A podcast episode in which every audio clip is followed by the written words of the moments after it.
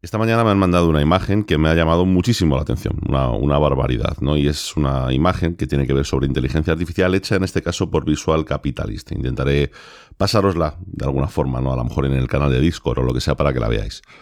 Es una imagen en la que se representa un poco lo que es, donde está el nivel humano, ¿no? Y el crecimiento que han tenido en solo 20 años muchos de los sistemas de inteligencia artificial ¿no? con los que estamos eh, trabajando a día de hoy. ¿no?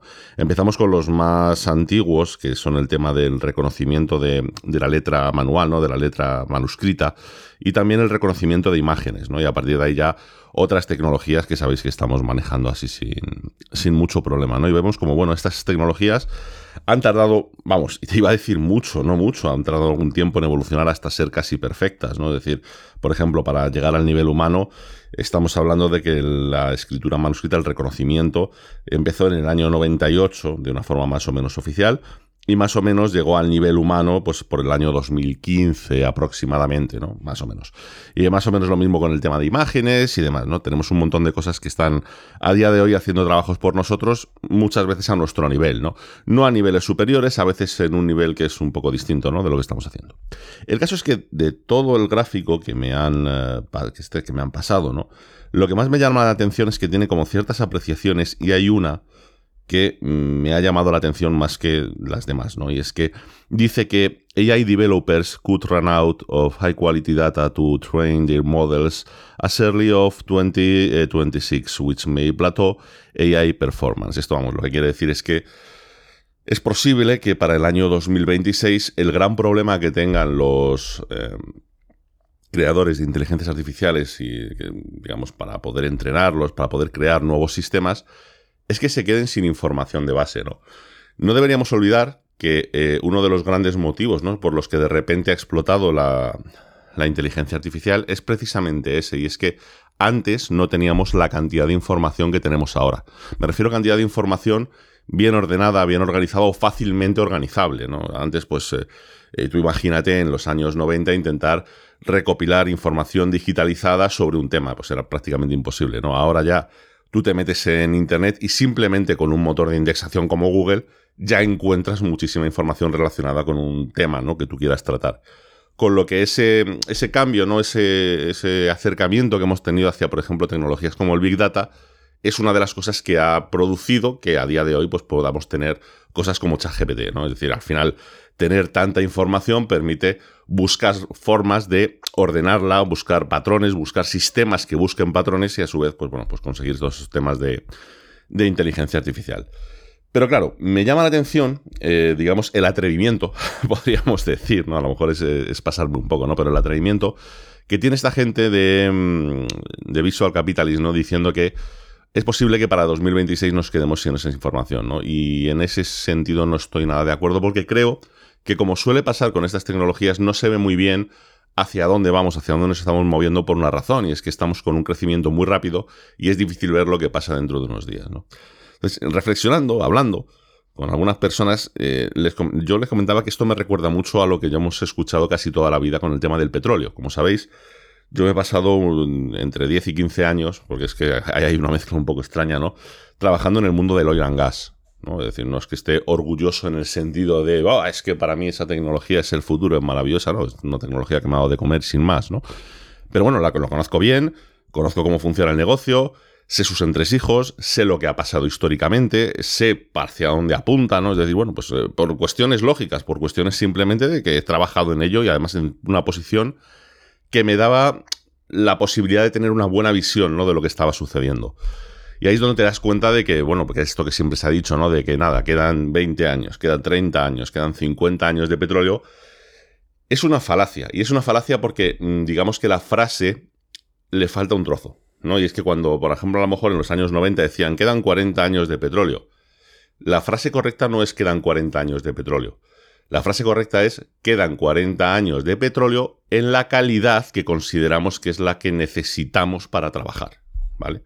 Esto pasó, por ejemplo, en los años 2000. En los años 2000, con las extracciones de petróleo que se estaban haciendo, se empezaron a dar cuenta de que las calidades en cuanto a la cantidad de azufre que tiene el petróleo van bajando.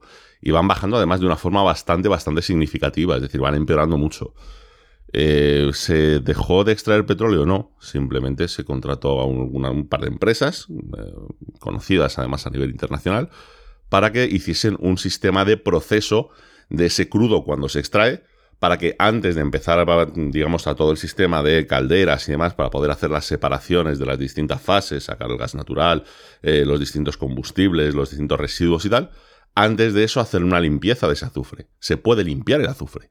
Entonces, lo único que tienes que hacer es meter una etapa anterior, una parte de la planta anterior a donde tú estás haciendo tus operaciones normales para poder limpiar ese azufre y poder tener, digamos, esa calidad adicional. Entonces, problema resuelto. Ha pasado lo mismo con el bitumen, ha pasado lo mismo con densidades, ha pasado lo mismo con, bueno, pues con un montón de cosas que eh, hacen que puedas ir extrayendo más petróleo de que al principio estaba contemplado. Entonces, claro, si tú te remontas, ¿no? A los años, ¿qué te digo yo? 60, 70, pues claro, el petróleo que se estaba extrayendo era muy limpito. Es decir, era un petróleo que prácticamente es un crudo, mejor dicho, el crudo que se llama, que prácticamente según lo sacabas de, de, la, de la grieta, ¿no? Es decir, según lo, extraías, casi lo podías utilizar, casi no tenías que darle ninguna preparación, como mucho un poquito de temperatura y tal para ponerlo en la densidad que tú más o menos querías. Pero más allá de eso, yo ya lo procesaba sin problema, ¿no? Claro, en ese momento eh, alguien hace una estimación de decir cuánto petróleo nos queda cuánto, cuánto vamos a poder utilizar. Y es donde salen las famosas cifras de quedan 30 años, 40, 50, 60 años, dependiendo del optimista o de lo negativo que fueses con ese, con ese producto, ¿no? Y, pues, claro, el problema es que lo que estás diciendo es que quedan 30 años o quedan 40 años de este, de este producto tan limpio, pero resulta que cuando tú miras el almacenaje total, eso es a lo mejor un 5% de todo el petróleo que hay si pasados 10, 15, 20 años encuentras un proceso en el que de repente puedes eliminar un componente que te era perjudicial, resulta que pasas de tener 5, ese 5%, a tener un 25%. Es decir, tendrías casi que multiplicar por 4 o por 5 el tiempo que te queda de poder utilizarlo. Pero es que además tú sabes que la mayoría del petróleo que a día de hoy se considera que es, entre comillas, inutilizable, en caso de que haya que utilizarlo, se saben ya, es decir, no, no es algo a futuro, se saben ya los procesos que hay que hacer para poder limpiarlo. Con esto, con esto no quiero decir que esté apoyando a que utilicemos el petróleo más de la cuenta en absoluto, ya sabéis mi opinión, no, no, o sea, el petróleo es un producto que nos ha servido y que nos está siendo muy útil, pero que sabemos que nos perjudica casi más de lo que nos beneficia, ¿no? Nos ha venido muy bien para tener una, digamos, evolución tanto industrial como tecnológica enorme en los últimos 100 años, pero también nos hemos dado cuenta de que por culpa de esto, pues lo estamos sufriendo pues en otros, en otros términos, ¿no? Yo creo que a nivel de combustibles y demás es algo que tiene los días muy contados porque hay muchas soluciones alternativas que, bueno, tarde o temprano se impondrán porque no nos viene bien. Del mismo modo que he dicho muchas veces, ¿no? Que todo el tema de los plásticos, pues es un problema. Es un problema porque realmente no sabemos muy bien cómo solucionarlo cuando a día de hoy pues tenemos, eh, digamos, plásticos que son eh, tremendamente útiles, ¿no? De hecho, la mayoría de las compañías, ¿no? petroleras grandes, pueda ser, yo que sé, un Savic, un Aramco, un KNPC, bueno, o Kipik, que se llama, que se llama ahora, Babco, todas estas compañías SOCAR grandes, que muchas las habréis visto anunciadas tanto en la Fórmula 1 como en el fútbol y tal, no están demasiado preocupadas por una razón, y es que saben que, bueno, si un día se me acaba parte del negocio de lo que estoy vendiendo de combustibles y demás, ningún problema. Pongo aguas abajo, digamos, de mi planta, una planta de petroquemia, que además tengo asociados que saben hacerlas, es decir, sin ningún problema, y vendo los plásticos más caros o creo plásticos de mejores calidad, más biodegradables o más como narices tengan que ser en el momento que se necesiten o que se vayan a fabricar, ¿no? Esto es un poco por, digamos, cómo, cómo se mueven, cómo están pensando todas estas compañías y la verdad es que, mm, honestamente, es un negocio que de momento van a tener funcionando, es decir, no tenemos mucho que hacer porque no hay alternativas. Es decir, realmente igual que os digo, que para combustibles y demás, ojo, eh, sin hablar del gas natural, hablando sobre todo de los combustibles líquidos, es verdad que hay fácil solución para poder sustituirlo, cara, pero fácil solución. Para el resto es más complicado. Ojalá se encuentre, oye, mira, en cuanto antes quitemos el petróleo, pues mucho mejor, porque es además una dependencia, nunca mejor dicho, muy tóxica que tenemos, ¿no? Con, con este producto, pero bueno, eso no lo podremos quitar. Con esto podemos volver un poco a lo que estábamos hablando al principio, ¿no? Que me he desviado simplemente para daros un ejemplo, ¿no? Y es qué pasa con los datos que tenemos a día de hoy para entrenar las inteligencias artificiales. Y yo creo que, eh, ya os digo, ese gráfico está completamente equivocado, ¿no? Porque claro, efectivamente, para 2026 es posible que nos quedemos sin más información de la que estamos manejando a día de hoy para entrenar las IAs. ya se ha tragado como aquel que dice, ¿no? Se diga, se, dice, ¿no? Pero no está claro, ¿no? Que la Wikipedia esté metida ahí dentro, ¿no? Se sabe que se meten en muchas conversaciones de Facebook, redes sociales y demás. Muchísimos periódicos, muchísimo, bueno, pues un montón de información que está disponible, abierta online, que se ha cogido, se ha ordenado y se ha utilizado para entrenarlo. Entonces, claro, si miramos ese tipo de información, pues hombre, teniendo en cuenta que además cada día que pasa hay más información que se genera ayudado, ¿no? Por parte de estas inteligencias artificiales, pues lógicamente pues va a quedar menos y menos y menos, ¿no? Pero no es cierto que esa sea la única información.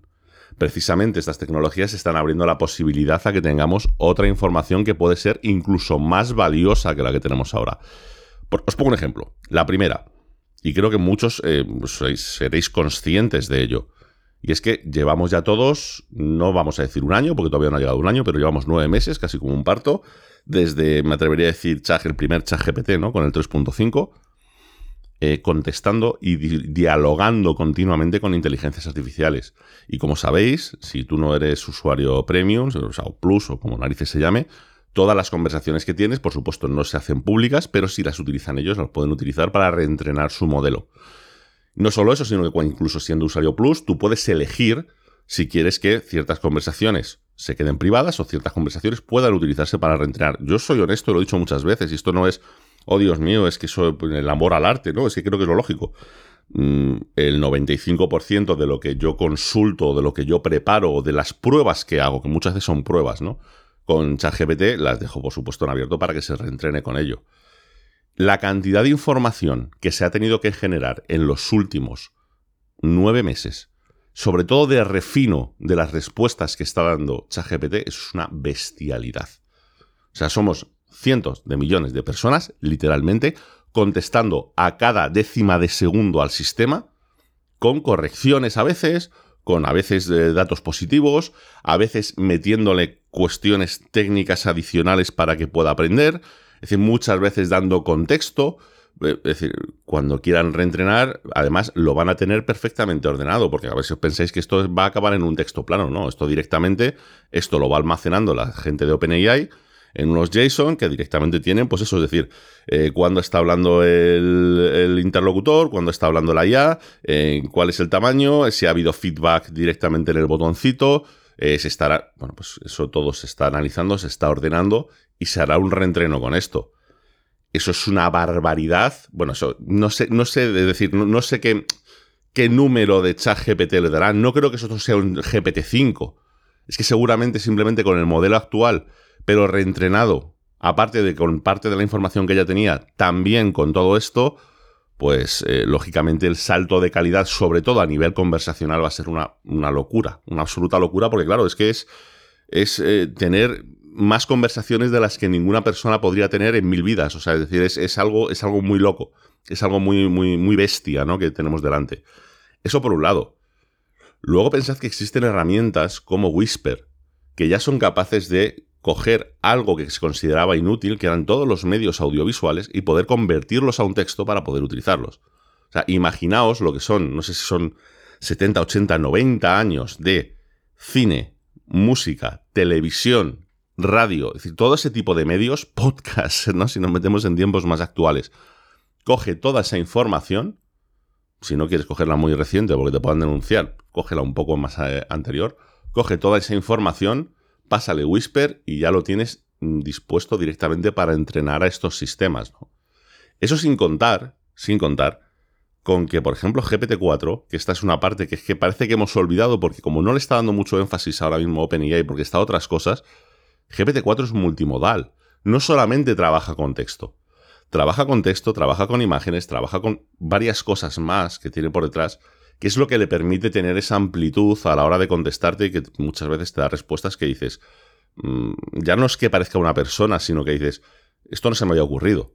O mira qué relación más curiosa ha sacado. Esa relación curiosa es porque no solo se ha basado en lo que ya está escrito como tal, sino que al tener también ciertos ciertas relaciones ¿no? entre sus eh, distintos eh, nodos, por decirlo de alguna forma, también entrenados en otras disciplinas, cuando lo aplican lo que tú estás intentando, pues consigue respuestas que muchas veces son muy interesantes, ¿no? Todo el tema, bueno, sin hablar ya de todo el tema de las alucinaciones y tal, que eso ya sería para otro, para hablarlo en otro momento, ¿no? Pero esta es la, la sensación que tengo es que casi nadie se está dando cuenta de hasta qué punto esto es potente, ¿no? Por decirlo de alguna forma. Casi nadie se está dando cuenta de hasta qué punto eh, no van a necesitar, esto ya lo ha comentado San Alma en alguna ocasión, no van a necesitar grandes cambios en la arquitectura actual para conseguir unas mejoras increíbles. Y es precisamente por lo contrario a lo que decía, ¿no? Ese, ese, esa imagen, ¿no? Ese gráfico. Y es que, no, no, no, no es que nos estemos quedando sin datos para entrenar, es que precisamente estamos ganando un abanico absolutamente enorme. O sea, imaginaos además que, pues eso, siendo multimodal, podamos utilizar imágenes con gráficos, imágenes que sean, mm, yo que sé, pues yo que sé, contenido irónico. Imaginaos poderle entrenar con cómics como los de Calvin and Hobbes o Mafalda. Que eso te da una. Pensadlo, ¿no? Es decir, si el sistema es capaz de entender, que lo será, es decir, capaz de entender esas relaciones entre las situaciones y demás, esas ironías, el salto que puede dar a nivel de entender lo que se le está diciendo es una absoluta barbaridad. Es algo que se sale completamente de, de, nuestro entendimiento. ¿no? A ver, que quede claro una cosa, ¿eh? no estoy criticando en ningún momento a quien no está comentando esto, no estoy criticando a los que han hecho ese gráfico ni nada por el estilo. Entiendo perfectamente que estamos en un momento en el que es muy difícil, muy, muy, muy absurdamente difícil predecir qué es lo que va a pasar de aquí en adelante. Yo no lo sé, o sea, decir, yo esto son estimaciones que hago, lo que pasa es que, bueno, intento que sean lo más racionales posible, ¿no? Pero si lo pensáis, la cantidad de posibles pasos que tienen ahora compañías como, bueno, en este caso ya se ha sumado Google, se ha sumado Facebook y compañía, ¿no? Eh, tienen muchos pasos que pueden dar a partir de ahora y tiene que ser muy complicado estar en su posición. yo, yo, no quiero, yo no me gustaría estar ahora mismo en la posición de San Alman. Es verdad que debe estar ahora mismo en la posición más interesante como persona de todo el planeta. Porque la información que debe manejar y lo que debe estar viendo son cosas que, si a nosotros, estando, entre comillas, ¿no? meses o años por detrás de él, nos explota la cabeza cada pocos días, imaginaos lo que tiene que ser para la persona que está orquestando todo esto. O sea, tiene que ser una locura. Pero aún así es complicado. Es complicado porque, claro, ahora mismo tienen puertas abiertas de todo tipo. Es decir, tienen dinero. Lo primero, ¿no? Tienen un montón de dinero. ¿Por qué? Pues porque lógicamente tienen todos los inversores que quieren para poder funcionar, porque está funcionando muy bien. Tienen dinero, mm, tienen capacidad para desde desarrollar el siguiente modelo, que ya han dicho que de momento no lo tienen pensado, porque con lo que tenemos ahora mismo, eh, las ampliaciones que se le pueden hacer es una locura. Pueden eh, hacer reentrenos.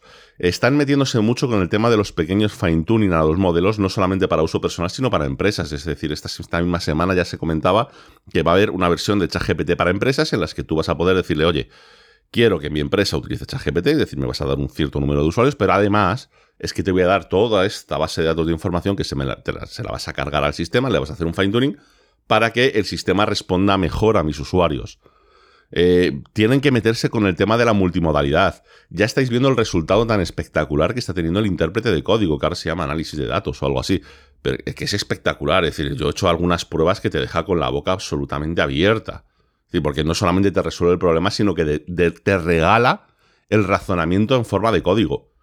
O sea, eso es algo que no sé cómo explicaros. O sea, es algo que era ciencia ficción hace meses. Hace meses. O sea, ni siquiera hace años. Hace meses era ciencia ficción que algo pudiese hacer eso.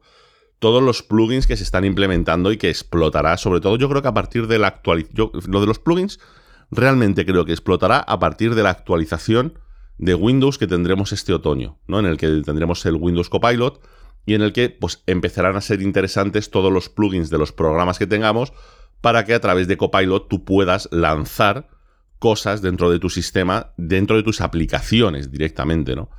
No será inmediato, ¿eh? Es decir, esto es, una, esto es suficientemente complicado como para que sea inmediato. Yo creo que esto pasará un poco como pasó en su día con la, con la App Store. No sé si recordáis, pero con la App Store tuvimos dos o tres años que fueron preciosos, no lo puedo decir de otra forma, absolutamente preciosos, en los que aparecían todos los días aplicaciones nuevas que hacían cosas distintas. Y cosas muy locas, y cosas muy visuales, y desde cosas simpáticas a cosas increíblemente útiles. Luego, claro, evidentemente pasa el tiempo, aquello se estabiliza y las aplicaciones es que son las que son. Ya hemos llegado un poco al tope de lo que se puede hacer en aplicaciones móviles. Es decir, al final todas las aplicaciones móviles nuevas que aparecen suelen ser casi refritos de otras anteriores o simplemente la implementación de otro software que hay por ahí para pues, meterlo en un móvil y ya está, ¿no? Es decir, ya hemos llegado a ese tope. Pero tuvimos unos años de cosas muy locas. Creo que empezará a partir de este año. Tardará un poquito porque pues, la popularidad que tienen no muchas veces con la integración con Windows y tal no suele ser tan alta como con otros sistemas, pero tardará un poco, pero rápidamente empezarán a aparecer hasta que explote. Y cuando explote, claro, de repente vas a tener cosas como interconexiones. Fijaos que esto pasó, me recuerdo, ¿no? Pasó con el, con el iPad, con todas las aplicaciones multimedia de música, de generación de música. Y es que incluso desarrolladores, o sea, terceros, llegaron a hacer un sistema que comunicaba las aplicaciones entre ellas para que, por ejemplo, lo que componías en una aplicación llegase directamente a otra, incluso con pasarelas de audio que sonaban a la vez y demás. Esto es un poco lo que pasará, supongo, con los plugins y demás, ¿no? Es decir, eh, evidentemente el salto lo tenemos delante, el salto lo vamos a tener y, ya os digo, me parece difícil de, saber exactamente cómo va a ir. Una idea aproximada, pues bueno, pues podemos intentar más o menos eh, tenerla, ¿no? Pero no es tan, no es tan fácil. Y nada más, la verdad es que cuando he visto el, la imagen, el gráfico esta mañana, pues aparte de contestar a la persona con la que estaba hablando, ¿no? Y bueno, pues eh, eh, meterle un podcast casi de 10 minutos explicando más o menos esto mismo que estoy explicando ahora, he dicho, hombre, pues la verdad es que es, un tema que, me, que me apetece grabar. Hace mucho que no grabo. Y si no me equivoco, este será además el primer podcast que voy a subir a mi canal con el nombre de Conexiones Cotidianas. Así que bueno, pues ahí lo tenéis. Espero que os haya gustado, espero que lo disfrutéis. Y nada, cuando vea que hay otro tema que pueda ser interesante, sin fecha, simplemente que diga, ostras, esto os puede gustar, pues subiremos otro podcast y espero que lo disfrutéis. Y nada, como digo siempre, si me queréis contactar, contarme alguna cosa o algo por el estilo, podéis hacerlo en arroba Oliver Navani, ya no en Twitter, ya sabéis que ahí ya no estoy, pero bueno, estoy en Instagram, estoy sobre todo en Discord, en el canal de Discord, que yo creo que ahí podéis entrar y charlar lo que os apetezca. Volveremos a Twitch, con lo que estaremos también por ahí charlando y nada. Eh, recordad lo más importante, que no se dice machine, se dice machine. Un saludo, chao.